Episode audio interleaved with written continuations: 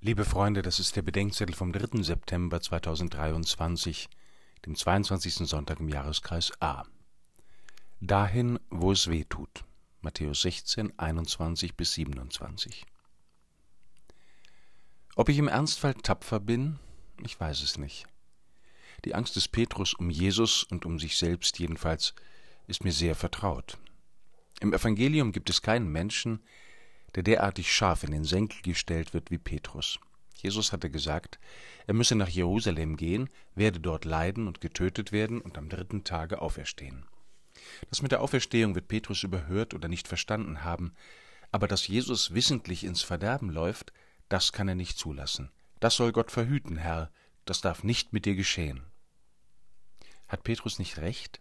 Was soll das denn heißen, Jesus müsse in Jerusalem leiden? Ist das etwa sein Schicksal, seine unabänderliche Bestimmung oder sein Fluch? Soll er halt nicht hingehen?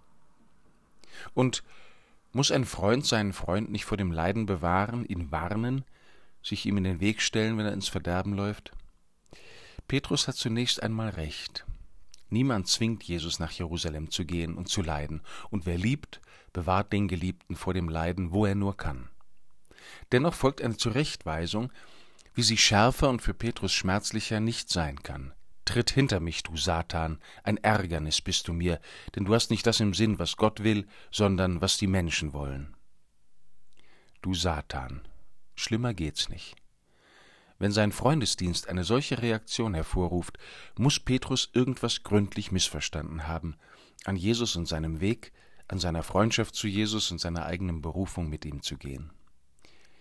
Jesus muss wirklich nach Jerusalem gehen, nicht weil er gezwungen würde, sondern weil er in die Mitte seines Volkes, in die Mitte der Welt, in die heilige Stadt Gottes gehen muss, um sich dort den Menschen und der Welt zu offenbaren, auch wenn er weiß, dass sein Zeugnis nicht angenommen wird, auch wenn er weiß, dass er von den Menschen verworfen und verflucht und auf die schändlichste Weise getötet wird.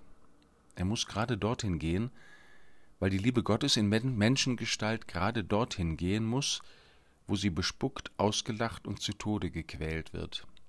Dorthin, wo sie dennoch Liebe bleibt und als Liebe offenbar wird. Als Liebe zu denen, die ihn verneinen, quälen und töten, und als Liebe zu denen, mit denen er verneint, gequält und getötet wird.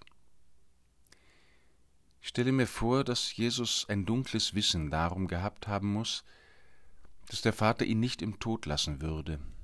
Aber dieses Wissen hat sein Leiden nicht gelindert und seinen Schmerz nicht erträglicher gemacht, denn größer als aller körperlicher Schmerz ist sein Leiden an dem Hass und der Schuld, an der Traurigkeit und Verlorenheit derer, die er liebt und die seine Liebe dennoch verwerfen. Petrus wollte seinen besten Freund vor einer riesengroßen Dummheit und vor einem tödlichen Fehler bewahren. Darum stellte sich ihm in den Weg. Aber in Wirklichkeit hatte er sich, ohne es zu wissen, der Liebe in den Weg gestellt, die weder verborgen noch für sich bleiben darf, sondern dahin gehen muss, wo es weh tut. Ich kenne die Versuchung, mich der Liebe in den Weg zu stellen, dort, wo ich denen, die mich lieben, nicht erlaube, an meine ungeliebten Schmerzstellen zu rühren, und dort, wo ich Angst habe, mit der Liebe Gottes in die Not zu gehen. Und das beginnt bei mir nicht erst dort, wo ich Grund zur Angst vor ernsthaftem Schaden hätte, sondern schon dort, wo ich mich den Menschen, ihrem Urteil oder ihrer Not entziehe, wo ich mich abseits von ihnen eingerichtet habe und meine Ängstlichkeit zur Blockade geworden ist. Darum geht's. Der Liebe nicht länger im Weg stehen und hinter Jesus hergehen, wollen, was Gott will und lieben, was Gott liebt.